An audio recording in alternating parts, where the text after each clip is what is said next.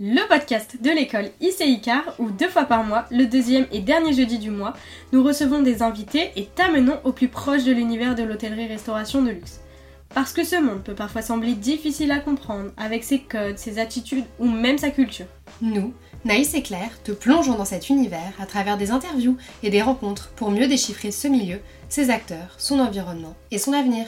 Bonjour à tous, on se retrouve dans un nouvel épisode de Hôtelièrement Vôtre. Je suis toujours accompagnée de Claire. Bonjour. Et on est accompagné aussi de Laetitia. Bonjour. Est-ce que tu pourrais te présenter, nous donner ton nom, ton prénom, euh, ce que tu fais pour l'école et le métier que tu as préféré exercer dans ta vie? Alors oui, donc euh, je m'appelle Laetitia Billard, je suis la directrice pédagogique et administrative du campus Côte d'Azur et euh, le métier que j'ai préféré exercer, c'est mon métier de réceptionniste super. Nous, on a un rituel, on lit toujours les pages LinkedIn de nos invités avant de les recevoir pour pouvoir un peu parler de leur carrière. Euh, on a vu quelque chose qui nous a vraiment interpellé sur, euh, sur euh, ta page LinkedIn. Évidemment, on va parler de réception, mais au plus, sens, au plus large sens du terme, on a vu que tu avais travaillé dans différents types d'établissements. Oui. Aussi bien des 3-4 étoiles avec le Mercure, le Palme Opéra et le Sébastopol, euh, mais aussi euh, des palaces, l'Apogée, le Château Saint-Martin, le Grand Hôtel euh, du Cap Ferrat. Mhm. Est-ce que tu pourrais nous expliquer, selon toi, la différence entre ces deux types, ces deux catégories d'établissements? Oui, bien sûr. Alors les établissements 3 étoiles, comme j'ai pu exercer, ou même 4 étoiles avec le Sébastopol, et les établissements de luxe, comme les 5 étoiles ou les palaces, c'est complètement différent dans leur infrastructure, mais aussi dans la qualité de service qu'on délivre. On n'attend pas du du tout la même chose d'une personne qui travaille dans un établissement 3 étoiles que d'une personne qui travaille dans un établissement de luxe, mhm. euh, comme, comme, comme j'ai pu faire par exemple euh, au Palme Opéra. Euh, j'ai vraiment été. donc c'était un petit, un, petit boutique hôtel, un hôtel boutique hôtel, ce qu'on appelle, c'est-à-dire un, un, hôtel qui avait peu pas beaucoup de chambres. Mhm. je crois qu'il y en avait une vingtaine.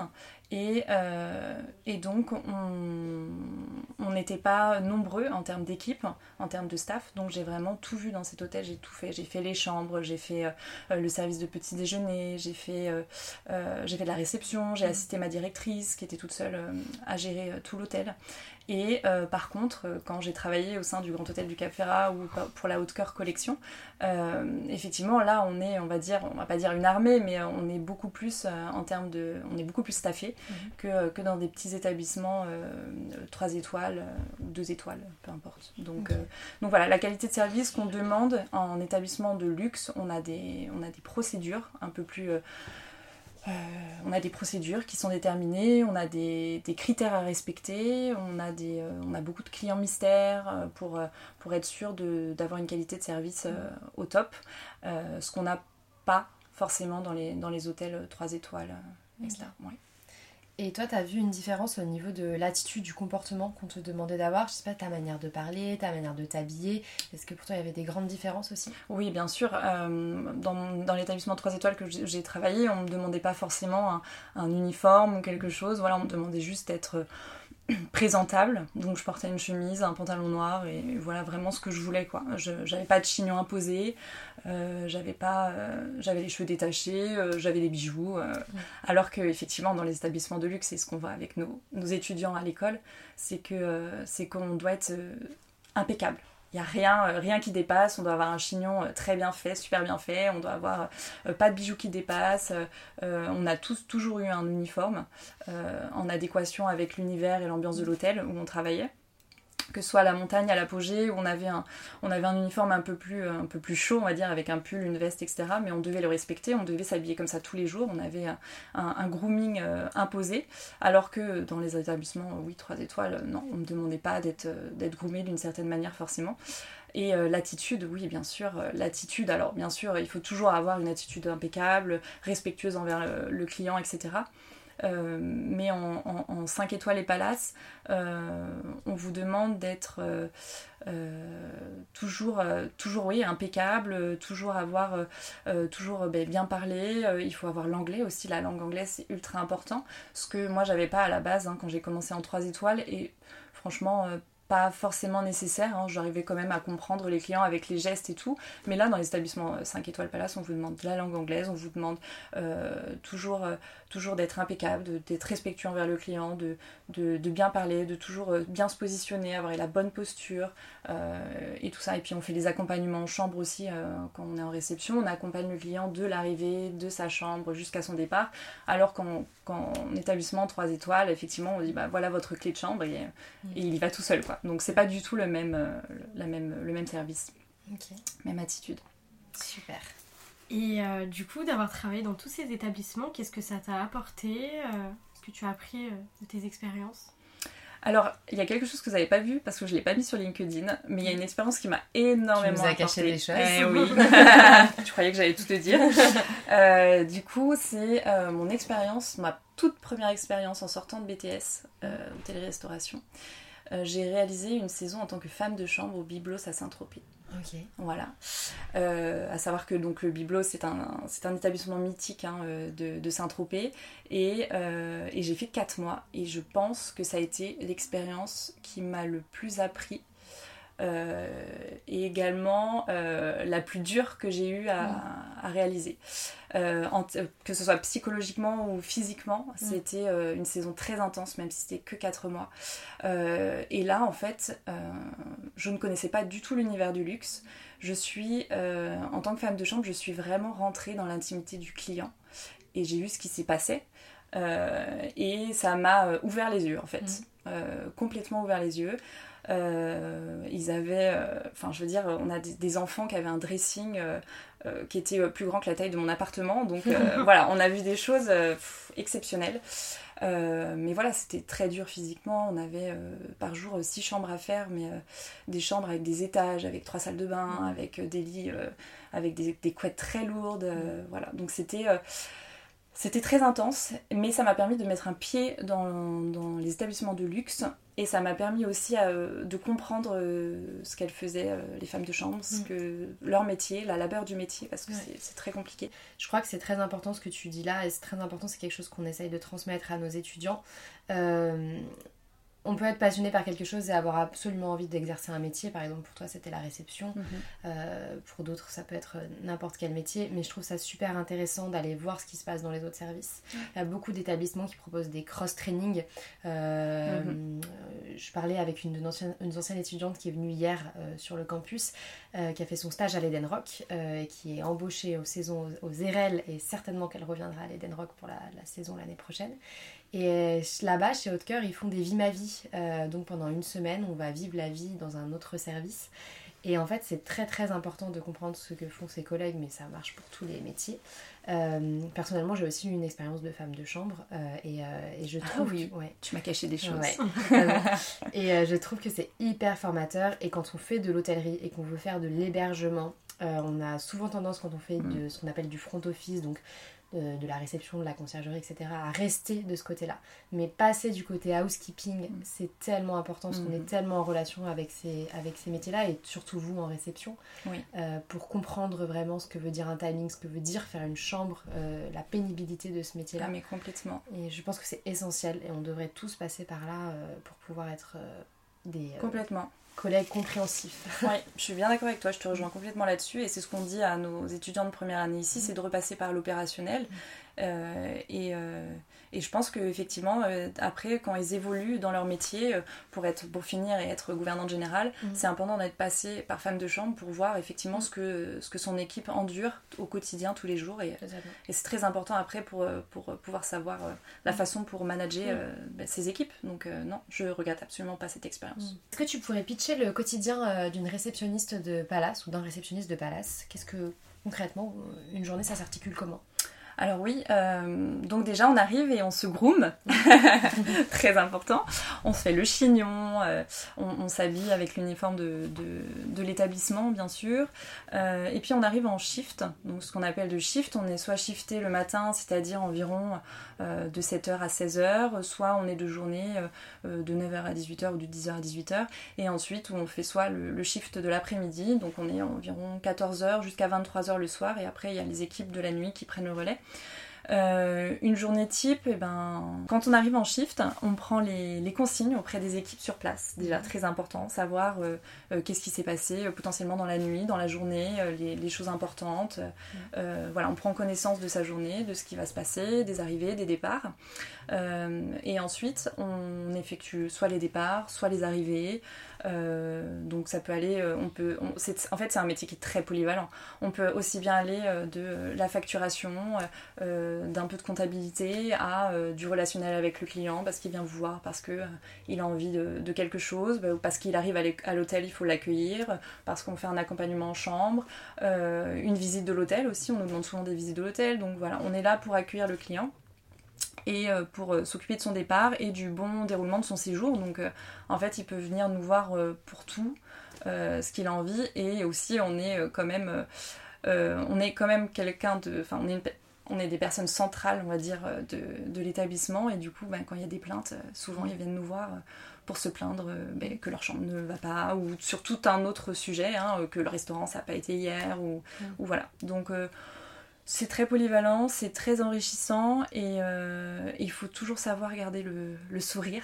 Mm. Euh, mais ça, c'est tous les métiers en contact avec la clientèle et toujours savoir, euh, ben, en fait, oui, garder le sourire, garder son sang-froid, puisque c'est pas tous les, tous les jours évident, hein, c'est des, des, sacrés shifts. Quelle est ta plus grande fierté hôtelière et l'erreur qui t'a le plus appris? Alors je pense, ma plus grande fierté hôtelière, euh, outre le fait qu'on a euh, parfois dans certains établissements des reconnaissances, des, distinctions, pardon, euh, quand vous faites bien votre travail. non, ma plus grande fierté, je pense que c'est d'avoir toujours laissé, ou du moins essayé de laisser une bonne image de moi. Et je pense que c'est important de toujours laisser une bonne image de nous partout où on va. Euh, surtout dans le monde de l'hôtellerie-restauration euh, de luxe, qui est vraiment un tout petit monde. Euh, si on ne connaît pas quelqu'un, c'est quelqu'un qui connaît quelqu'un, qui connaît quelqu'un. Donc c'est vraiment très important de toujours être respectueux, soigné, bien faire son travail, ou du moins essayer de, tout donner pour bien faire son travail, puisque en fait le monde est petit déjà. Alors le monde de l'hôtellerie de luxe, c'est encore plus petit. Donc je pense que voilà, ma fierté c'est toujours d'avoir essayé de, de, de, d'avoir une, de, faire paraître une bonne image de moi. Et l'erreur qui t'a le plus appris L'erreur qui m'a le plus appris. C'est pas facile, hein Alors, l'erreur qui m'a le plus appris, euh, c'est euh, alors au Palme Opéra, euh, quand j'étais dans les donc j'étais en alternance hein, au Palme Opéra dans l'établissement 3 étoiles, on avait un client qui n'était pas du tout content de sa chambre, mais l'hôtel était complet ce jour-là. Et j'étais toute seule en shift, j'avais pas ma directrice, j'avais personne. Et je pense que mon erreur, ça va, ça, ce jour-là, ça a été de pas, euh, de pas savoir comment gérer la plainte, parce que c'était tout nouveau pour moi. Et en fait, le client était vraiment énervé, mais, mais genre très très énervé. Mm. Et moi, en fait, ben, je savais pas quoi dire. J'étais mm. là, j'étais démunie face à lui. Je lui dis, bah, en fait, on est complet, qu'est-ce que je peux faire? Ben, Je peux rien faire, quoi. Mm. Donc j'étais là, oui, ben monsieur, je peux rien faire. Voilà, je peux rien faire, euh, je suis désolée, on n'a pas de mm. chambre. Euh, et puis j'ai commencé à parler sur un ton euh, où je pense que j'étais très stressée et mm. il l'a remarqué. Et du coup, il en a profité mm. pour complètement me descendre, me dire que j'étais j'étais nulle, que voilà, tout ça. Et en fait, il a fini par partir. Et du coup, après, on a eu un commentaire sur les sites internet qui était très très mauvais. Et, et en fait, après, donc en reparlant avec ma directrice le lendemain, puisque bien sûr tout le groupe a été au courant de l'affaire, euh, puisqu'il s'est plaint au groupe, etc., elle m'a dit, ben, en fait, je pense que le fait d'avoir été euh, stressée et, en, enfin, et le fait que tu été positionnée en difficulté, lui, ça lui a dit, mais en fait, euh, l'hôtel il tient pas debout, quoi. Mm. on a du personnel qui tient pas debout, mm. bah, je m'en vais, quoi. Mm. Et en fait, elle m'a dit, tu aurais dû essayer de le calmer déjà. Euh, par dire mais c'est pas grave, on va trouver une solution monsieur, on a d'autres établissements dans le groupe, vous savez, on va mm. peut-être voir s'il y a d'autres disponibilités, comme ça mm. on va essayer de vous trouver une chambre qui vous plaît, ou etc. Et en fait mon erreur ce jour-là, ça euh, c'est que j'ai pas demandé de l'aide. Mm. Alors que même si j'étais toute seule, j'aurais pu euh, très bien demander de l'aide à un autre collègue d'un autre établissement, surtout qu'on était quand même très euh, on était très soudés entre, entre les établissements et, mm. elle m'a dit en fait tu t'es, euh, je me suis ramollie complet mm. quoi. Et, et, après au fur et à mesure des expériences que j'ai, que j'ai eues, en fait dès qu'il y a un client énervé, ben, il faut pas chercher à, à se dire mince c'est la fin du monde mais en fait Mm. pas du tout il y a toujours une solution et de toute manière le client il vient en vacances Mm. donc il faut essayer de l'apaiser il faut essayer de lui dire qu'on va trouver une solution quoi qu'il arrive Euh, voilà et puis euh, et puis essayer de gérer ça comme ça Mm. mais c'est vrai qu'il faut toujours avoir cette posture et la posture est très importante cette posture de euh, en fait, euh, ben, écoutez, oui, tout va bien se passer, quoi. Vous êtes en vacances, euh, nous on est là pour vous faire passer des, des bons moments, donc euh, ça va aller. Voilà. Pas évident, hein, la gestion des plaintes clients. Pas du tout. Et ça, c'est un, un très gros sujet, d'ailleurs. Je trouve qu'on qu'on nous inculquait pas trop en- dans, dans les écoles. Ouais. C'est vrai, en, en fait, euh, quand moi j'ai fait euh, mon cursus hôtelier, euh, BTS hôtellerie-restauration et ma licence, on n'a pas appris tout ça en Ouais, fait, tout le côté vrai. relationnel, alors Mm. que c'est quand même le plus gros de notre métier. Mm. En fait, gérer, gérer des humains, gérer Mm. des gens, et on nous apprend pas tout ça, on nous Mm. apprend, oui, peut-être la procédure d'un check-in, la procédure d'un check-out, Mm. mais en fait, au-delà de la procédure, on nous demande tellement, tellement plus Mm. en relationnel, en, en comportement, en posture, euh, comment parler, qu'est-ce Mm. qu'il faut dire, pas dire. Et ça, on l'apprend en fait euh, sur le terrain. Et c'est malheureux en fait de pas de pas apprendre ça à l'école et de se dire, euh, bah en fait, ça m'aurait tellement aidé.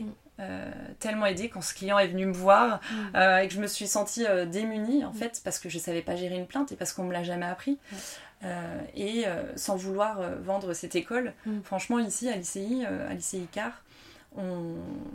c'est ce qu'on essaye d'inculquer à nos étudiants. C'est que le, le- tout le savoir-être qu'il y a derrière en fait. Mm. Euh, l'étiquette et protocole la communication comportementale comment gérer des plaintes. Mm. et on l'utilise au quotidien avec eux nous et euh, aussi euh, et aussi ils l'utilisent entre eux. Donc euh, je trouve ça bien. Je trouve ça bien parce que ça les prépare au terrain. Totalement, je te rejoins totalement là-dessus. Euh, on va parler un peu reconversion maintenant, puisque euh, tu as un jour décidé de quitter ce, ce monde hôtelier euh, pour changer de voie. Oui. Euh, est-ce que déjà tu peux nous expliquer, si tu veux bien, pourquoi est-ce que tu as décidé de changer de voie? Mais parce qu'un choix s'imposait à moi. Mm. Il s'est avéré qu'en 2018, euh, eh ben, je suis tombée enceinte. Euh, et à ce moment-là, j'étais, je faisais une saison au Grand Hôtel du Cap Ferrat. Et, euh, et on m'a dit, donc je devais être prise la saison d'après, mais effectivement, comme j'étais enceinte, bon, voilà, peu importe, je n'ai pas été recrutée pour la saison prochaine. Du coup, j'ai euh, j'ai été, euh, j'ai quand même fait, donc pendant euh, ma grossesse, j'ai été à l'apogée Courchevel, et j'ai terminé en mars, j'ai accouché en mai. en mai. Et, euh, et ben, en fait, mon conjoint est aussi dans le monde de l'hôtellerie de luxe, il est chef concierge. Et euh, du coup, il fallait bien que quelqu'un euh, ben, en fait, s'occupe des enfants.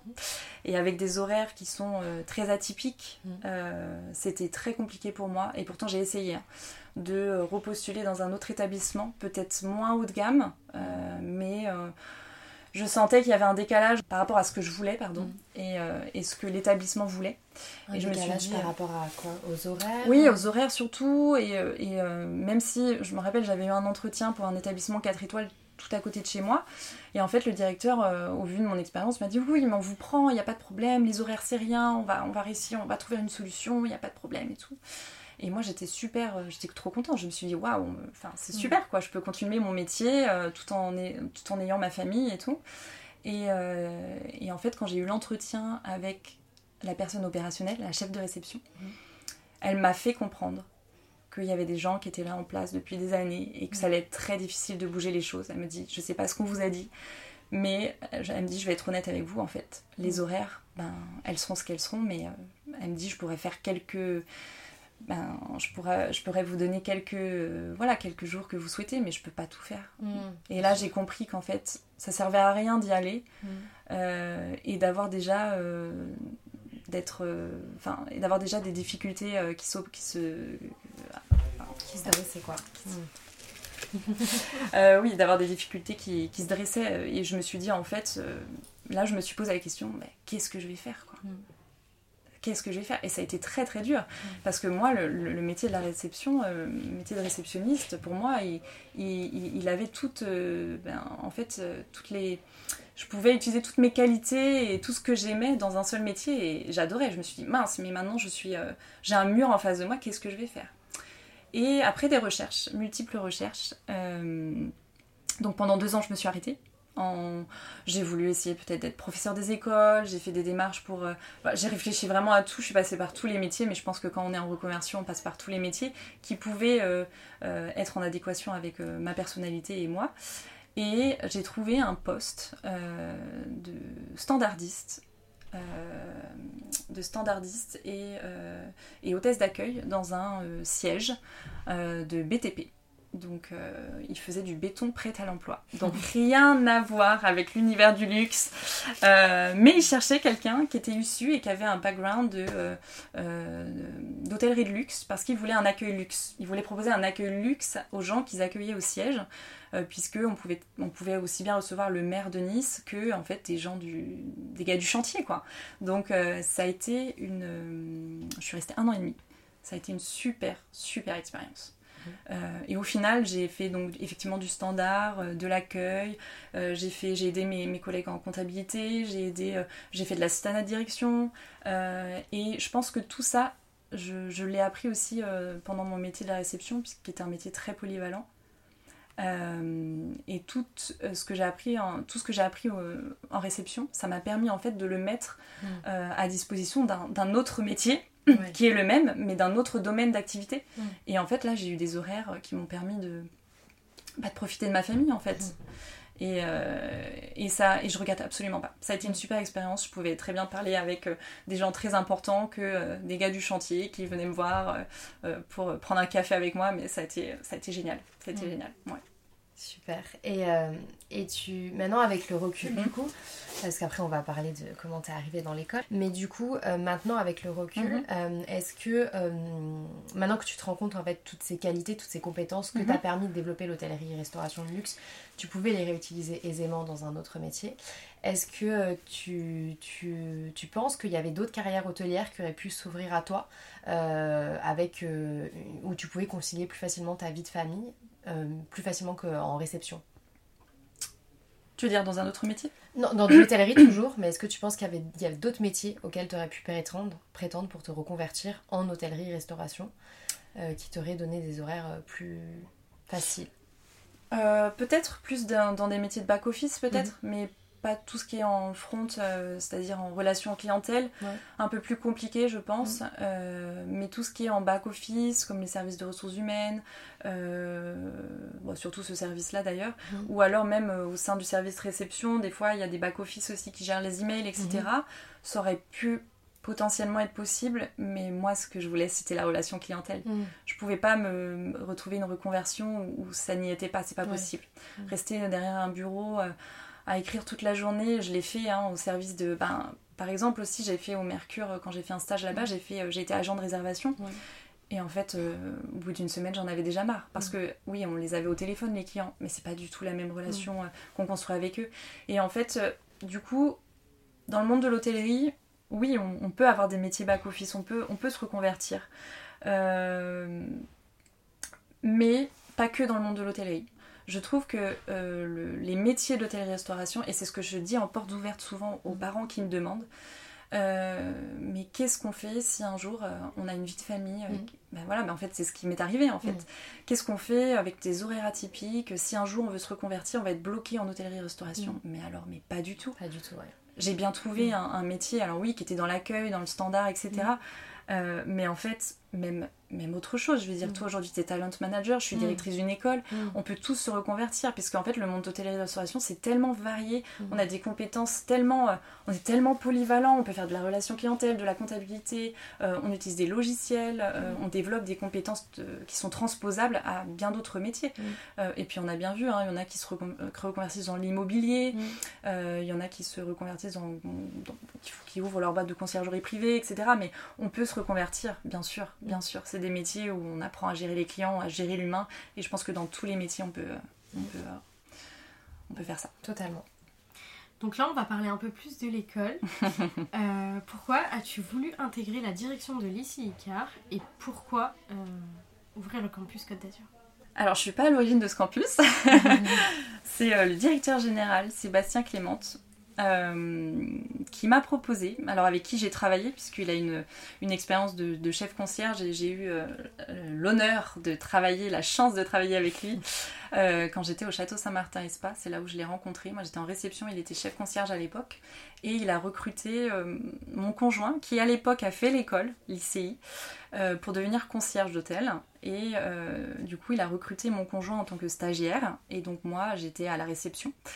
Et c'est comme ça qu'on s'est connus. On a toujours gardé le lien. Et euh, donc, pendant que j'étais standardiste et hôtesse d'accueil dans, dans, ma belle entreprise de BTP, il m'a contacté.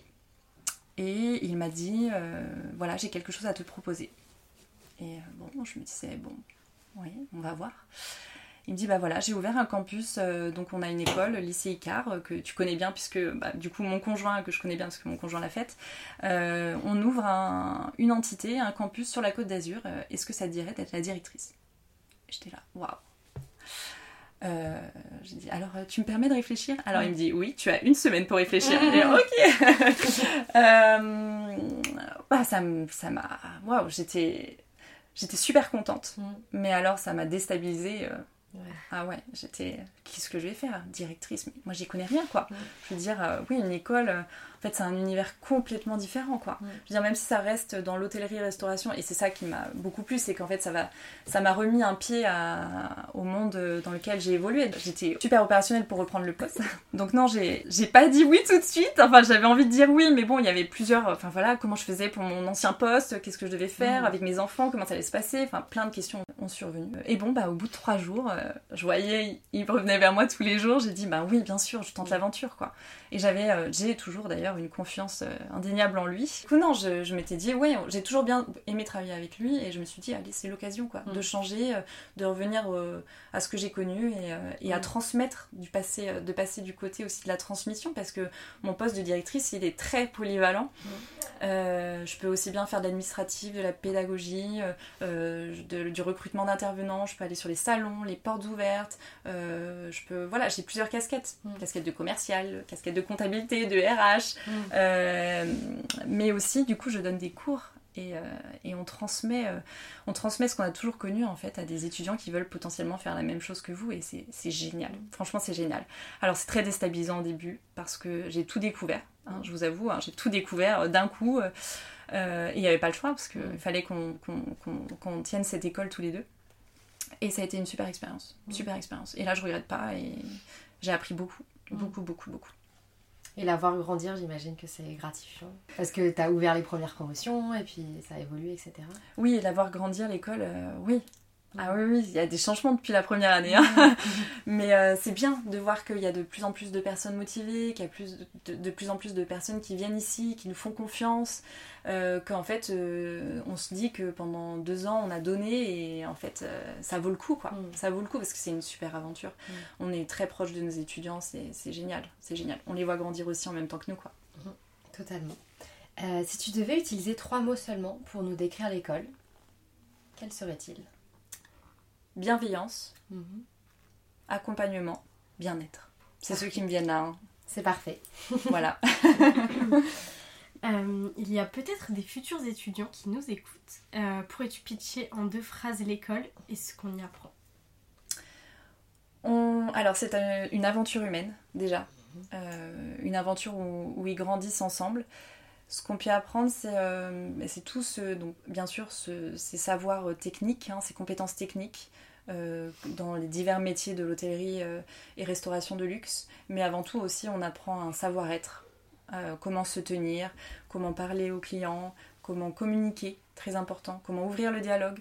et en fait je pense que tout simplement on, leur apprend bah, la vie quoi, la vie. Et non non, avant toute chose oui, on, on, est là pour leur, pour leur transmettre tout ce qui peut se passer dans, l'univers du luxe, dans l'univers de l'hôtellerie et de la restauration, euh, que ce soit effectivement savoir, euh, savoir être ou savoir faire. Mais, euh, mais c'est une aventure humaine avant tout.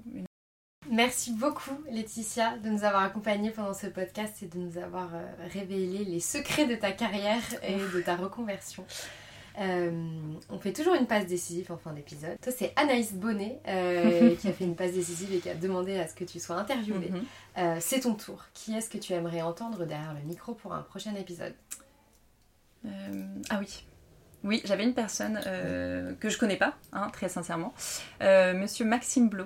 Euh, mhm. J'écoute euh, très souvent ses podcasts et euh, qui fait pareil, donc c'est un mof en réception mhm. et, il fait des podcasts sur l'univers de, l'hôtellerie et je le trouve très intéressant et, avec grand plaisir pour que vous l'interviewez.